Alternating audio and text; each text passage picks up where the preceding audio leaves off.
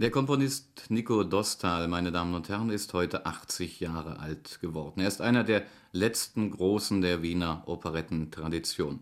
Martha Eckert, Sarah Leander, Johannes Hesters und Lilly Klaus, die später seine Frau wurde, zählten zu den bekanntesten Interpreten seiner Musik. Nico Dostal am 27. November 1895 bei Wien geboren. Mit ihm sprach Hans Peilo. Ich begrüße jetzt in Salzburg am Telefon Nico Dostal und gratuliere ihm herzlich zu seinem 80. Geburtstag.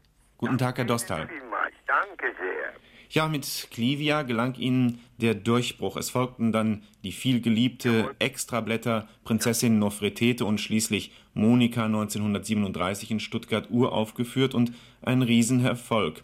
Herr Dostal, für Sie bedeutet diese Aufzählung Ihrer Erfolge ja gleichzeitig auch die Erinnerung, den Rückblick auf ein reichhaltiges musikalisches Schaffen.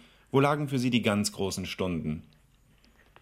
Ja, in den Erfolgen natürlich, die diese Operetten hatten. Trivia war ein durchschlagender Erfolg. Und äh, nach einem Jahr hatte ich bereits 100 Bühnen. Äh, das äh, war also ein sehr erhebendes und schönes Gefühl. Und ich glaube, dass man da hat es hat sich dann fortgesetzt in die vielgeliebte im Schillertheater in Berlin. Die Prinzessin Nofretete, die war, äh, hab, da habe ich zur Oper geschielt, das war also nicht das Richtige. Nicht? Und Monika wurde dann durch das Heimatlied, Heimatland und äh, ein Walzer zu zweit sehr bekannt. Und ungarische Hochzeit hat eine Unzahl von schöne Nummern. Und das hat mir natürlich riesige Freude gemacht, dass es so aufwärts gegangen ist. Ja, der Beginn Ihrer musikalischen Laufbahn fand ja nicht in der Welt der Operette statt, sondern Sie komponierten wohl zunächst Kirchenmusik. Ja, ja, das kam daher, dass ich als Gymnasiast mich nur für Musik mehr interessierte als für, für alles andere. Und ich lernte damals den Professor Vincent Scholler von der Abteilung für Kirchenmusik auf der Wiener Akademie kennen. Und der hat mich dann unterrichtet. Und äh, natürlich, wenn man also von einem Kirchenmusiker unterrichtet wird, dann ist natürlich das Produkt eine Messe. Und diese habe ich geschrieben. Da war ich 18 Jahre und die wurde im Linzer Alten Dom uraufgeführt. Ja, 18 Jahre jung, muss man wohl sagen. Äh, die Musik ist Ihnen ja doch eigentlich mit in die Wiege gelegt worden, aufgrund Ihrer Familie. Ja, dass mein Großvater war Militärkapellmeister in Olmütz nicht und dann habe ich einen Onkel, der ebenfalls Kapellmeister war.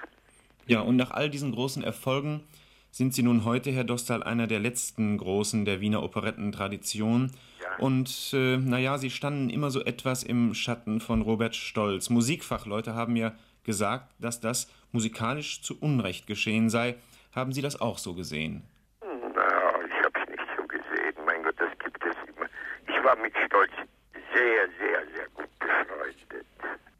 Ja, und äh, in der Zeit vor der Emigration habe ich ja alle seine Sachen äh, instrumentiert und arrangiert, nicht wahr?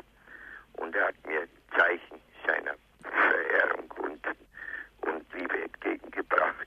Sind Sie denn heute noch musikalisch aktiv? Äh, komponieren ja, Sie noch? Ich schreibe noch so für die Orchester, nicht nur für die Schönen, die noch da sind, für den Rundfunk. Nicht nur schreibe ich die sogenannte gehobene Unterhaltungsmusik, Suiten und Ballettmusiken und so weiter. Hm. Gut, wir kommen an den Anfang zurück. Ich sagte es, 1933 wurde Clivia uraufgeführt und jetzt hat auch der Film nach ihr gegriffen und Clivia ist neuerdings verfilmt worden. Der Schauplatz wechselte von einer südamerikanischen Fantasierepublik dabei hinüber nach einem Fantasiestaat San Martino. Die Aufnahmen wurden auf Mallorca gemacht und die Stimme der Clivia sang Anneliese Rothenberger. Herr Dostal, wir wünschen Ihnen alles Gute noch zum Geburtstag und einen schönen Geburtstagstag.